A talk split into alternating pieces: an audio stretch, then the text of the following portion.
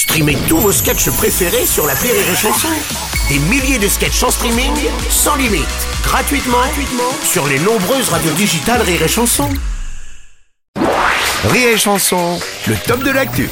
C'est le top de l'actu d'Edgar Yves. Bonjour Edgar Yves. Oui, oui, tout à fait. Alors, euh, ouais, c'est mon nouveau démarrage. Alors, l'actualité phare incontournable de la semaine, c'est l'agression d'Alain Finkielkraut. Oui. Bon, euh, là, Bruno, cet actu, c'est un peu comme quand tu fais l'amour avec ta femme et qu'elle tente de te mettre ton premier droit dans les fesses.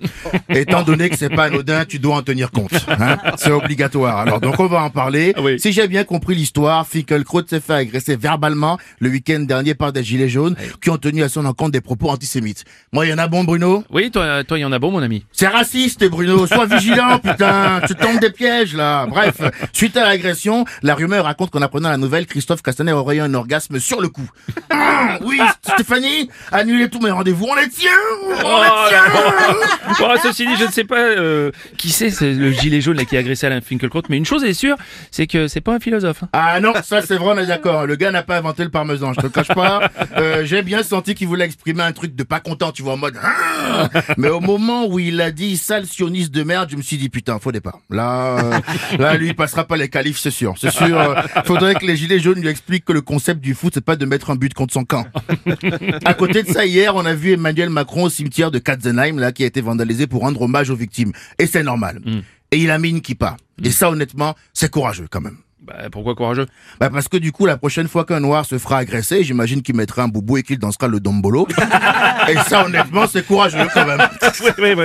Il a peut-être manqué de vigilance, oui, c'est vrai. Ouais, mais il y a pas que lui qui manque de vidéos en ce moment. Ils ont serré là, Jean-Marie Bigard, les gars. J'ai vu qu'il s'est fait flasher sur TPMP pour une blague. Bon, sans la raconter, en gros, une femme chez le médecin, se plaignant d'une douleur vive au coude, se retrouve en prime avec une douleur vive aux fesses. Bon, moi j'ai ri, Oui, personnellement. euh, euh, et toi, euh, Bruno? euh, Joker.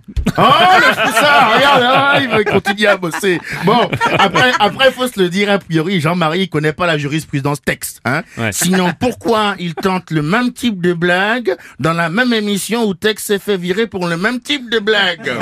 Hein, il y a un truc bizarre quand même, quoi. En tout cas, ça prouve malgré tout que Bigard est un homme très respectable. Oui, euh, comment ça? Bah parce que s'il est pas au courant, c'est qu'il regarde pas TPMP. et du coup, Marlène Schiappa a ressenti le besoin républicain de donner son avis. Et c'est bien le problème avec Marlène Schiappa. Elle donne son avis. Oui, je te confirme. ouais. Pourtant, les rôles sont définis depuis la nuit des temps, madame la ministre. Vous et vos collègues, vous rendez les gens malheureux, et Jean-Marie Bigard et nous, on rattrape le coup. Et puis, Bruno, je vais te le dire avec un peu de solennité, mais franchement. Demander à Jean-Marie Bigard de ne pas être vulgaire, c'est comme demander à un prêtre pédophile de ne plus toucher aux enfants. À Pamela Oh. Anderson de faire un bonnet A. Ouais. Ou à un peintre italien de se foutre son pinceau dans le cul. Non. Le mec Oh. te répondra, Maquet, il n'est pas envie, moi.